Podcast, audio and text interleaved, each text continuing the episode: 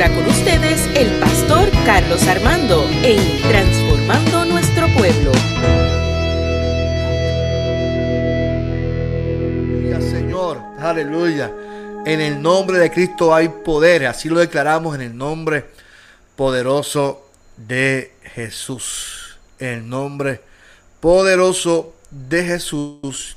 Hoy quiero, hoy quiero compartir una palabra eh, poderosa y, tiene que ver con lo que estamos cantando. Mucha gente eh, le gusta esto de, las batallas y de... Yo, yo, yo creo en lo que dice la palabra del Señor. Y yo creo que la palabra nos muestra que solamente hay un Dios poderoso, que hay un Dios victorioso, y que hay un Dios que venció la muerte por medio de Jesucristo. Y esa victoria en Jesús es mía y es, suya. Ahora bien, ahora bien, la gente le gusta coger los textos bíblicos para, adjudicar guerras y batallas y espirituales y constantemente nos gusta eh, ese tipo de, comportamiento que yo, para mí, en mi opinión personal, no comparto. Y, quiero explicarlo por qué.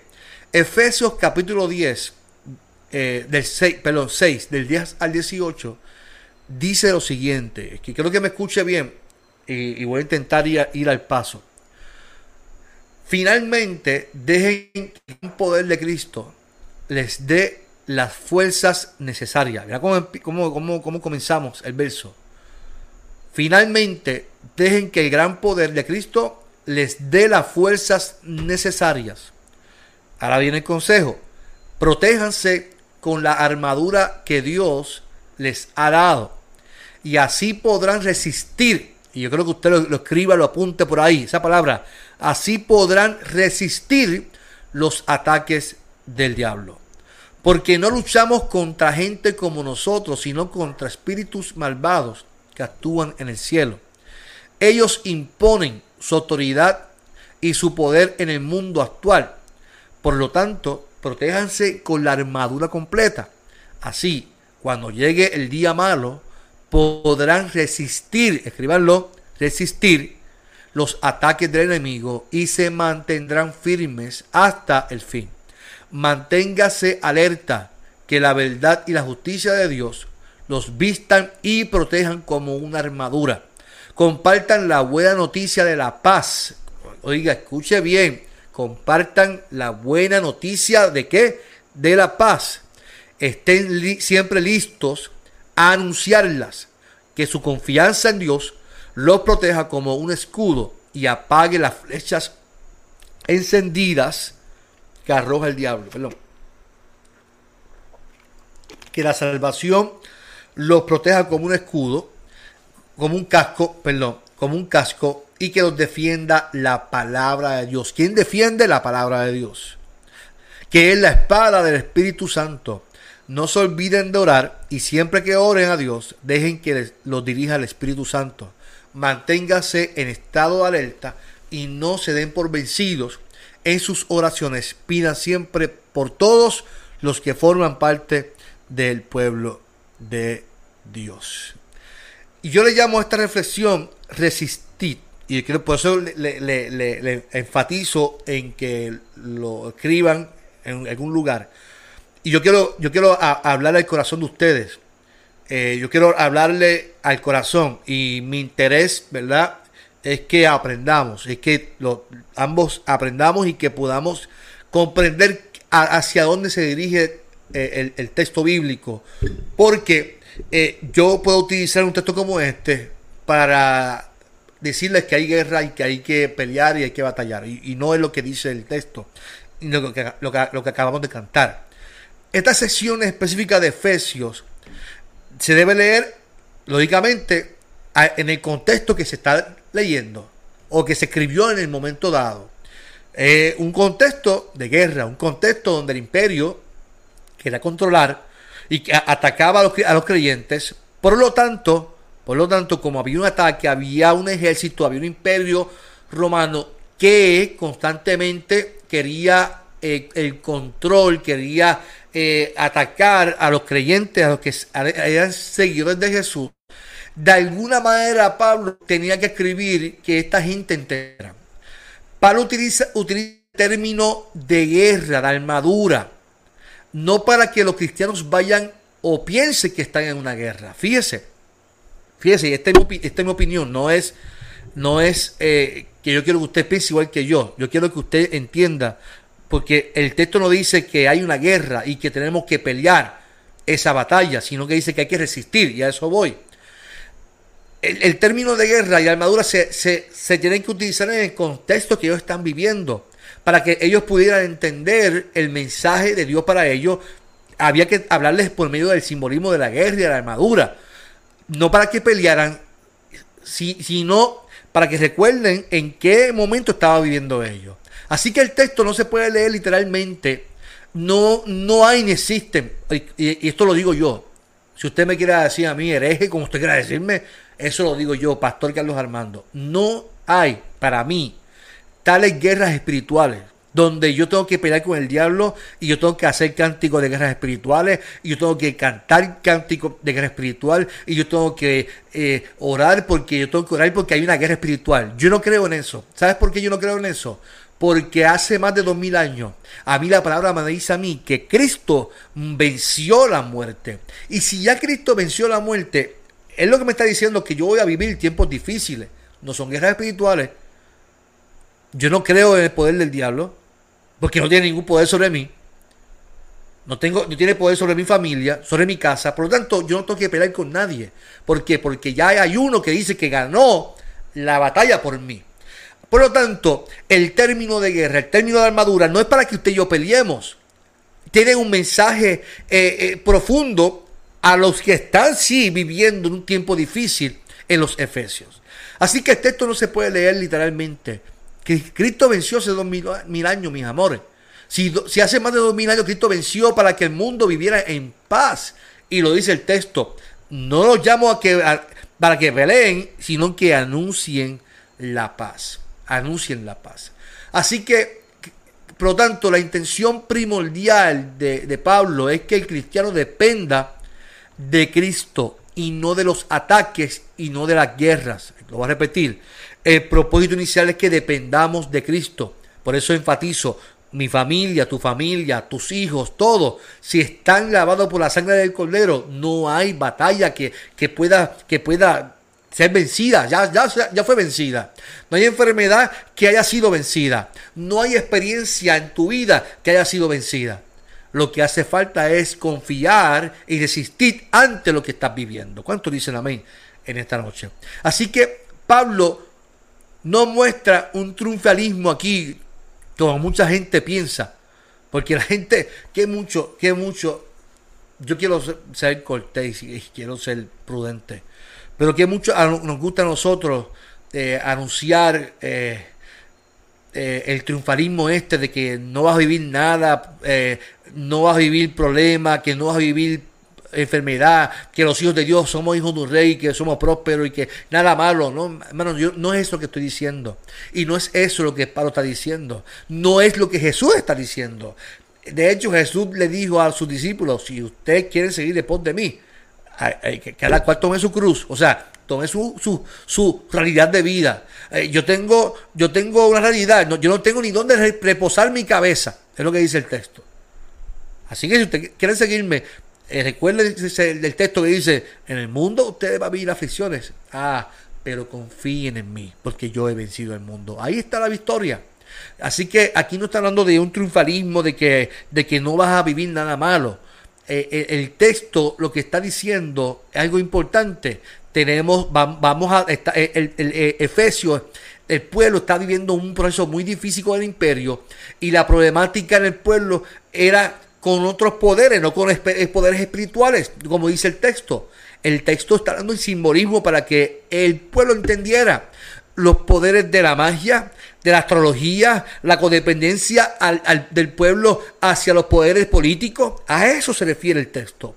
Súmale también el culto al emperador. El emperador era quien proveía. O sea, él estaba diciéndole, yo les proveo, si ustedes me adoran a mí, yo les, les proveo, les prometo la Pax Romana. O sea, el, emperador estaba, se estaba atribuyendo que él, si le, si le adoraban, el pueblo de seguía, le rendía culto a él, que no iba, no iba a haber más guerra, que iba a haber una paz romana. Era mentira porque eh, eh, era constantemente, era opresivo, era abusivo. Así que lo que está diciendo el texto es esta dependencia a los poderes terrenales. Y muchas veces nosotros no nos damos cuenta eh, cuánto nos cegamos nosotros por los políticos y por toda esta situación, que nos olvidamos de que nuestra realidad es que nosotros tenemos que aprender a depender y a confiar en nuestro Señor a depender y a poner nuestra esperanza en el Señor. Esta dependencia se, va cuando nosotros aprendemos a confiar en, Dios. Así que todo esto que está pasando en los Efesios no, es, no es nada parecido, parecido a Estados Unidos y a Puerto Rico. Entre otros países que los gobernantes oprimen, nos oprimen a menos que sea un seguidor y haga lo que ellos le digan y usted está ahí como, como, como, como una persona zombie que, que, todo lo que dicen es verdad y yo lo creo porque así es.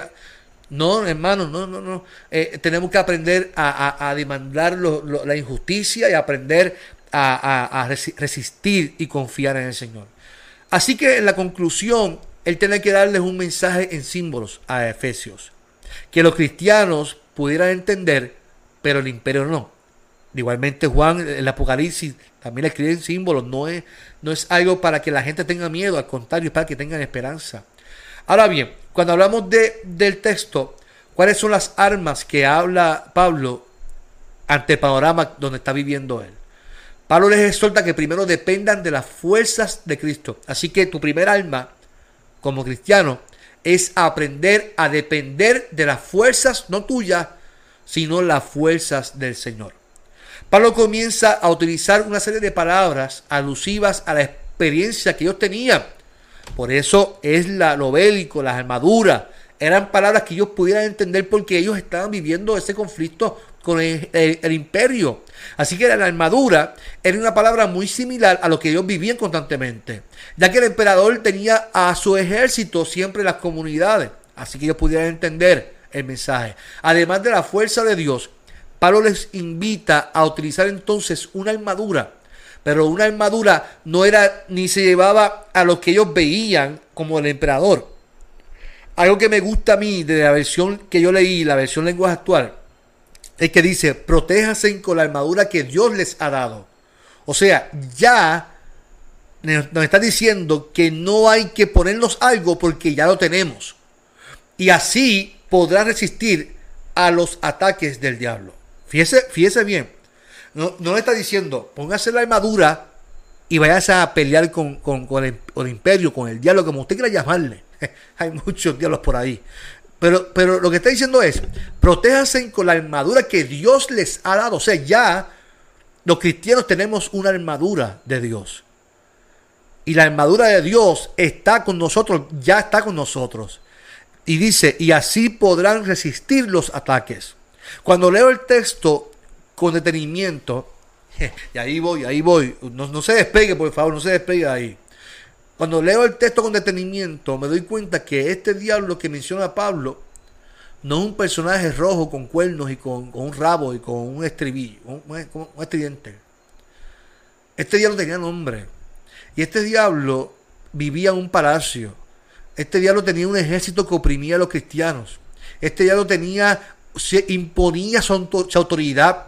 Pablo, mm, Pablo, escúcheme bien, mi amado, escúcheme bien. Pablo no, no está hablando de un diablo rojo como nos pinta los muñequitos, nos pinta Disney World o nos, pinta Hollywood. Pablo les invita a utilizar la armadura. Y esta armadura no era ah, esa armadura física, sino la de Dios. Así que Pablo lo que está diciendo es, esto no es un personaje rojo con cuerno y con rabo, este Pablo no podía llamarlo por su nombre, porque por medio de estos símbolos la gente, el pueblo, lo podía entender. No sé si, no sé si yo me doy a entender.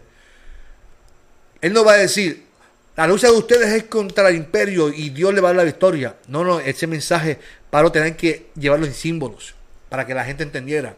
Los gobernantes de las tinieblas de este mundo, dice Pablo, una traducción literal del griego es poderes de esta oscuridad. Y la oscuridad aquí es una metáfora de la maldad, de la inmoralidad en donde se encontraba la sociedad.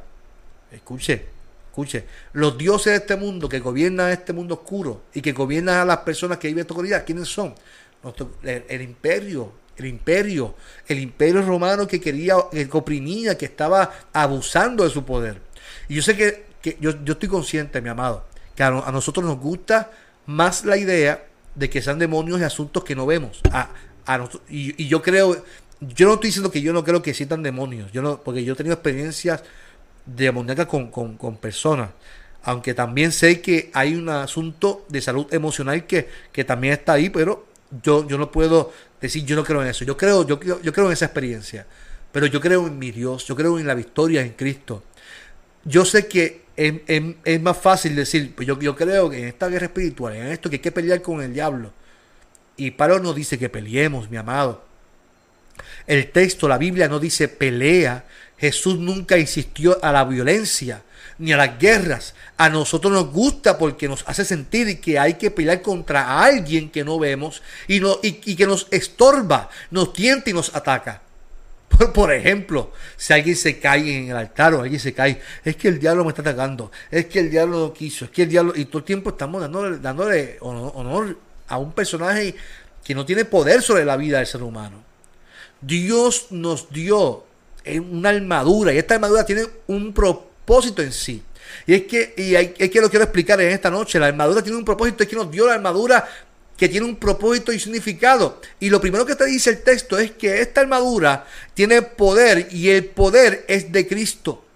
El poder de la armadura no es porque tú lo tengas, sino porque es Dios que vive en ti, Cristo vive en ti. Nuestras fuerzas no son suficientes, así que entiendo que las fuerzas de Cristo nos complementan. Cuando empieces a desmayar, mi amado, mi amada, cuando tú estés desmayando en tu vida por la prueba que estás viviendo hoy, recuerda que las fuerzas de Cristo son suficientes para poder seguir adelante. No sigas peleando con nadie. Dale la gloria al Señor y triunfa con el poder de Cristo, porque Él ya venció lo que tú estás viviendo. Pablo dice que la armadura completa está compuesta por su verdad y su justicia. Así que de antemano ya tenemos la victoria en el nombre de Dios. Compartan, dice el texto, compartan entonces la buena noticia de la paz y estén siempre listos para anunciarla. Esta paz era el bienestar de un pueblo. No se está diciendo que el problema se acabará. No. Por eso dice resistan. Porque no dice va, esto, esto va a culminar porque siempre el ser humano va a vivir problemas, siempre va a vivir en opresión.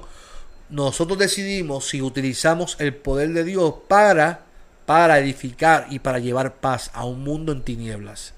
Porque esta paz que anuncia Pablo es una paz que es un bienestar de un pueblo, que no elimina el problema, pero sí nos da tranquilidad y confianza en el Señor. Así que para tener esta paz había, había que tener una armadura, pero no de guerra, sino de paz. ¿Cómo se adquiere esa paz? Confiando en el Dios como escudo. Fíjese que los escudos, los escudos estaban hechos de, de madera de dos capas, cubierto con una tela y a esa tela de cuero se le mojaba porque cuando tiraban los dardos, el, agua o el, el, tener la tela húmeda apagaba los dardos de fuego. Pablo está asociando el escudo del imperio de los soldados con la confianza en Dios. Fíjese eso. El escudo tenía un propósito, daba seguridad al soldado. Tenían con qué cubrirse y evitar un ataque.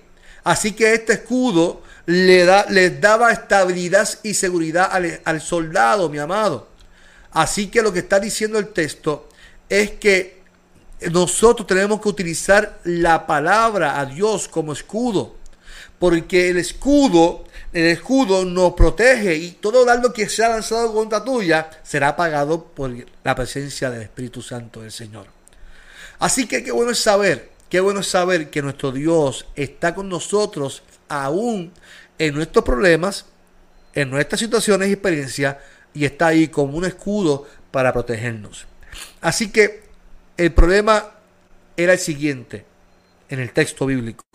¿Cómo confiar en un Dios que no se ve en esa paz que anuncia el texto, y ver cómo el, el imperio seguía atacando y atacando y oprimiendo y cometiendo injusticias con, contra el pueblo de Dios. Este escudo les ayudará a protegerse y la fe tenía poder para sentirse protegido por el poder de Dios. Así que hay un elemento importante en la fe, hay un elemento importante en la confianza. Este escudo los ayudará a protegerse y sentirse protegidos por el poder de Dios, nunca por nuestra fuerza, sino por el poder de Dios. Y dice el texto también que utilicemos la salvación como casco, el yelmo, era un casco rígido como el soldado usaba para proteger su cabeza. Y fíjense que la salvación, la salvación en este contexto se refiere a la seguridad de que Dios nos ha salvado y nos salvará del poder del enemigo. Y es importante esta expresión, es, importante esta, esta, expresión en el texto, en, porque me explico, en tu mente tiene que estar la seguridad de esa victoria en Cristo Jesús. Es en tu mente. Yo sé que la Biblia habla del corazón, pero el corazón se refiere a la mente porque es donde se piensa. Y este casco es para proteger los ataques que llegan a nuestro corazón. Tu seguridad debe estar centrada en la victoria que ya Cristo te otorgó. Le otorgó al pueblo, te otorgó a ti, me otorgó a mí. Así que hay que cuidarse bien entonces que la mente. Eso es importante, mi amado. No hay enemigo más poderoso que nuestra mente. No hay enemigo, lo voy a repetir, más poderoso que nuestra mente. Nos traiciona. pero pero qué, qué poderoso es cuando nuestra mente está llena y repleta de la presencia y de las promesas de Dios en nuestras vidas. Porque dice el texto que este casco en nuestra cabeza nos defienda la palabra de Dios, que es la espada del Espíritu Santo. ¿Quién nos defiende? Dice el texto. ¿Quién defiende al pueblo? Los defiende la palabra de Dios que es la espada del Espíritu Santo. Y ahí vamos otra vez nuevamente. La palabra siempre se ha interpretado que es una espada, esta espada de dos filos, según el texto bíblico, ¿se acuerdan? Es una espada de, de dos filos. Pero esta palabra no es un arma física. La Biblia no es, la palabra no es para atacar a la gente. La espada del Espíritu es quien defiende, pero no es para atacar, es quien nos defiende. Nos da paz, nos da seguridad, nos cubre, con su, con su promesa. Lo interesante de usar la palabra de Dios es que no se usa para atacar, lo repito, no es para, la Biblia no es para atacar, sino más bien para afirmar lo que ya la palabra estableció en nosotros. El ejemplo nos dio Jesús. Jesús fue tentado en el desierto y Jesús no usó la palabra para atacar al diablo, a Satanás. La utilizó para afirmar lo que ya la palabra había dicho, conviertes estas, estas piedras en panes. No, la palabra dice que no solo el pan vivirá el hombre. O sea, cuando estamos llenos de la palabra del Señor, podemos resistir. Y ahí, ahí yo voy en esta noche. A nosotros nos gusta más, y espero que esto lo, lo vean muchas personas, a nosotros nos gusta más ir a los cultos por los cánticos. Y se nos olvida que lo, primordial de una iglesia es la escuela bíblica, es la enseñanza. Porque cuando estudiamos la palabra y la entendemos, ahora mismo yo estoy predicando esto, yo sé que estoy siendo un poquito profundo y que muchos de ustedes van a estar, pastor, no, no, estoy perdido con lo que usted está diciendo. Porque es que no nos gusta estudiar la palabra. Nos quedamos en lo superficial y es la palabra la que nos ayuda a darnos la fortaleza emocional, a darnos la, inteligencia emocional, a darnos la fuerza espiritual para poder vencer, para poder resistir. Jesús fue tentado y Jesús resistió. No, la palabra de Dios dice, no tentarás a Jehová. La palabra dice, cuando te sientas que no puedes más, mi amado, ¿qué es lo que te quiero decir esta noche? La, cita la promesa de Dios, la palabra de Dios. Cita la promesa de Dios, que eres más que vencedor, que Dios está contigo como poderoso gigante. Dios tiene promesas para tu vida. Tienes que citarlas, no citarlas como, como algo aprendido, sino como una experiencia vivida de Dios. Porque eh, históricamente a la iglesia nos gusta que nos aprendamos la Biblia. Ah, hay que aprender, pero ¿de qué vale que yo me aprenda tantos textos bíblicos? si no me los, no los aplico y no los tengo en la mente y no, no los, los, utilizo para el reino de Dios. Dios tiene promesas para ti, mi amado y mi amada.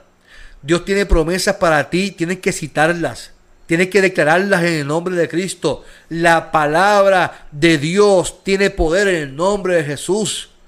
Y dice el texto, para terminar, no, no se olviden de orar.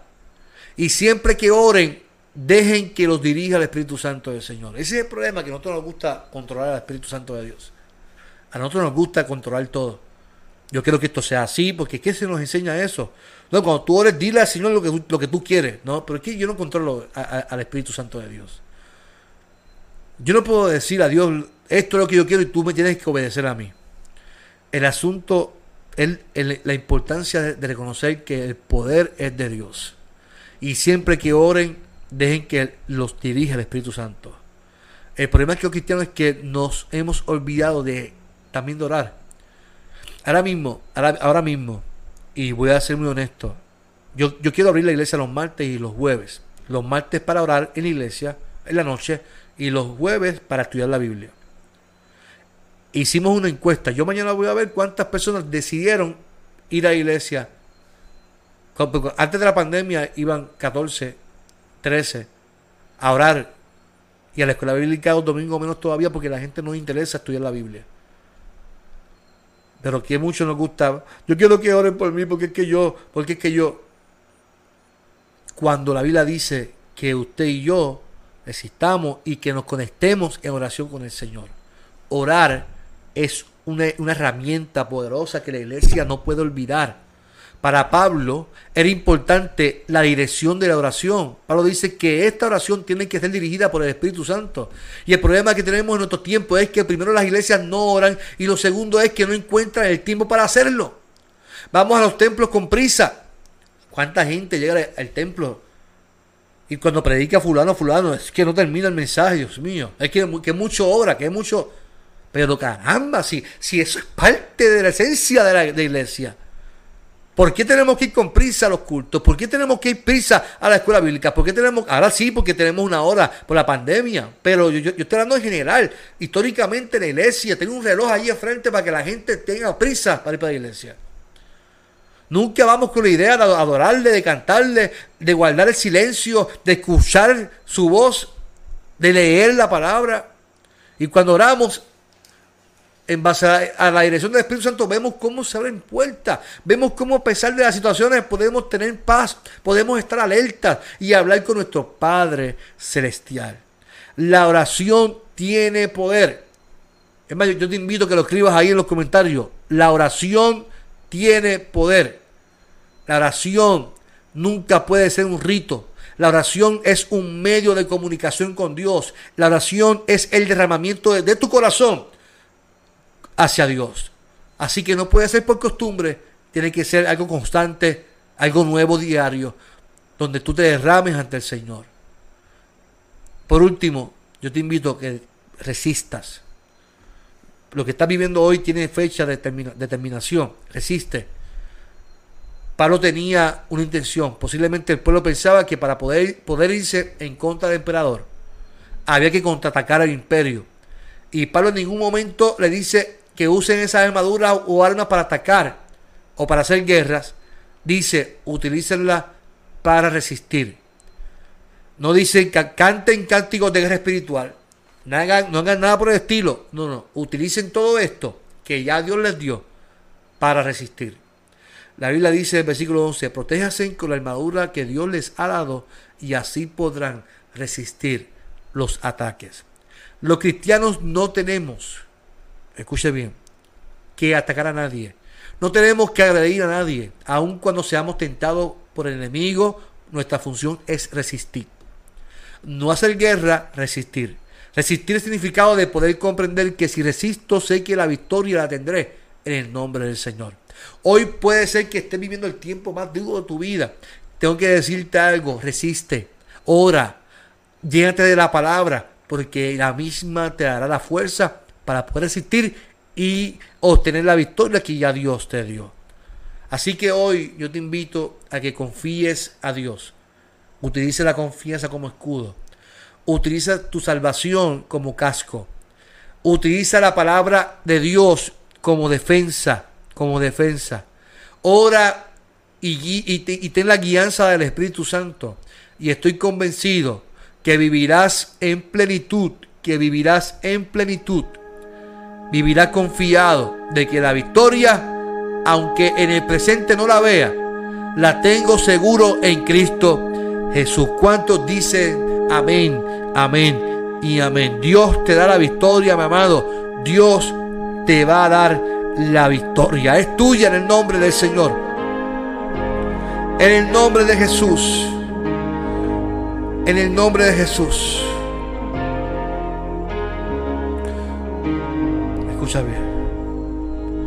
No prospera la alma forjada. La oscuridad no prevalecerá. Porque el Dios que sirvo siempre triunfará. Mi Dios no fallará. Dios no fallará. Voy a ver la victoria. Voy a ver la victoria. La batalla es tuya, Señor. Voy a ver la victoria. Dilo conmigo. Vamos a ver la victoria en el nombre de Jesús. Resiste, mi amado. Resiste. La oración tiene poder en el nombre de Jesús. Oh Señor. Gracias, Señor.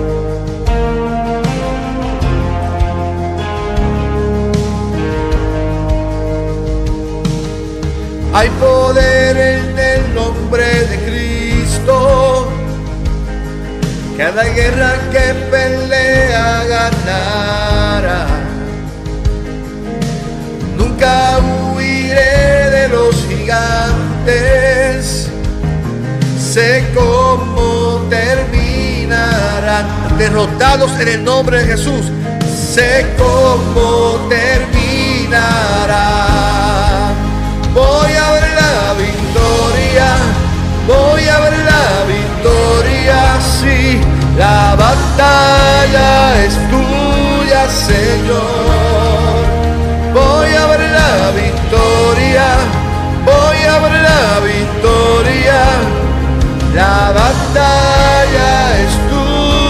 Señor. Voy a ver la victoria. Dios conmigo. Voy a verla en el nombre de Jesús. La batalla es tuya, Señor. Voy a ver la victoria. La batalla es tuya, Señor. Yo quiero en esta noche usted cierre sus ojos ahí en su casa. Y yo quiero orar por ti en esta hora. Padre, en nombre de Jesús, oramos a ti reconociendo tu poder. Nuestros hermanos, nuestras hermanas están viviendo tiempos difíciles. Tanto el COVID como experiencias personales, como enfermedades Mira Ruca, que tiene su hermano con el COVID allá afuera en Georgia. Pon tu mano sobre él, Señor, en que tu presencia lo levante y que pueda testificar tu poder en todo momento. Mira, Señor, cada hermano y hermana que está viviendo un tiempo muy complicado y difícil en su salud emocional, en su eh, de tristeza. Señor, se siente afligido, pero tu palabra dice que resistamos, resiste y que utilicemos tu palabra como escudo, que utilicemos tu presencia como casco, tu salvación, tu, tu, palabra, tu promesa. Y tu palabra dice que somos más que vencedores en Cristo Jesús. Que no hay poder, no hay poder más grande que tu poder, Señor. Y hoy lo afirmamos en el nombre de Jesús. Hoy afirmamos que tu presencia está en medio nuestro y que hoy recibimos el milagro en el nombre de Jesús. En el nombre de Jesús. Por eso voy a ver la victoria. Voy a ver la victoria. Dilo. La batalla es tuya. La batalla es tuya. Voy a ver la victoria. Dilo.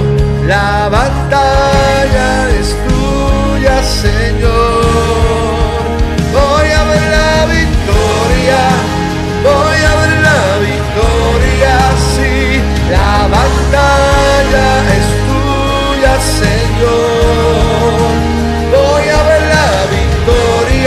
¿Cuántos lo quieren conmigo? Dígame en los comentarios. La Señor,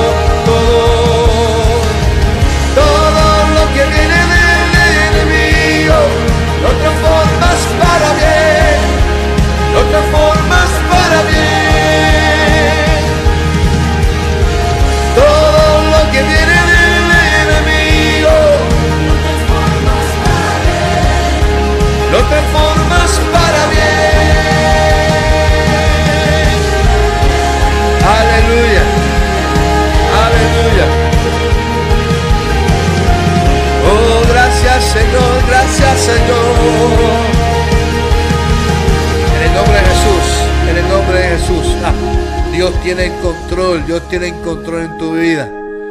Qué poderoso es el Señor. Mi amado, muchas bendiciones a todos. Gracias por conectarse conmigo este ratito.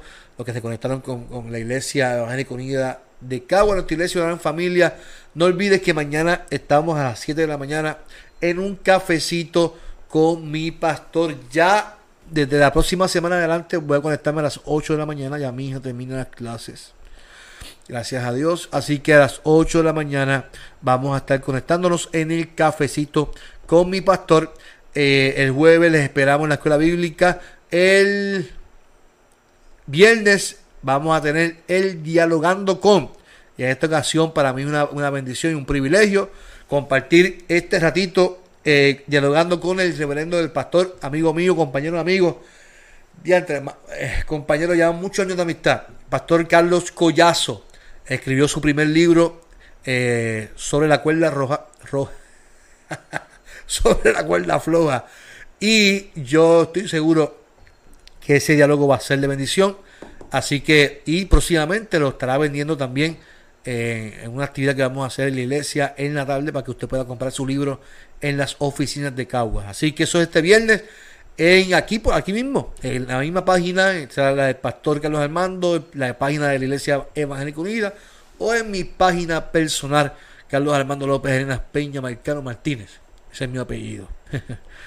Así que, y el domingo les espero en este día de Pentecostés. No olviden que el sábado es el culto de Pentecostés de nuestra denominación. Este sábado voy a tener la, la bendición y el privilegio de dirigir el culto con mi amada esposa. Así que vamos a estar dirigiendo el culto de este sábado de Pentecostés. A las seis comienza un diálogo con el pastor general y cinco compañeros pastores y. A las seis y media comenzamos el servicio y va a estar cantando la iglesia de Villa Andalucía en su iglesia y la pastora, la próxima reverenda ordenada pastora Tita Ortiz va a estar a cargo de la predicación de la tarde. Eso es, eh, será en la página de nuestra denominación, Iglesia Evangélica Unida de Puerto Rico, página oficial. Eso es este sábado desde las 6 en el culto de Pentecostés y este domingo vamos a estar también hablando de lo que fue Pentecostés en la iglesia y será un culto maravilloso. Así que les esperamos este sábado y domingo. Si usted quiere reservar su espacio, puede llamar mañana eh, al 787-744-0150 y hable con nuestra hermana Sonia, que es la personal de administración de la oficina de administración y es la encargada de llevar el listado. Si usted quiere separar su espacio, llame mañana o llame el viernes. No me llame a mí, llame a, a, a, las oficinas y separe su espacio. Así que nos vemos el, domingo. Nos vemos si Dios permite el domingo. No olvide, resiste. Dios está contigo. ¿Cuánto lo, creen en esta noche? Muchas bendiciones. Les amo mucho. Este fue tu pastor Carlos Armando en, en Encuentro con Jesús de la Iglesia Evangélica Unida de Caguas, nuestra iglesia, una gran familia. Bendiciones.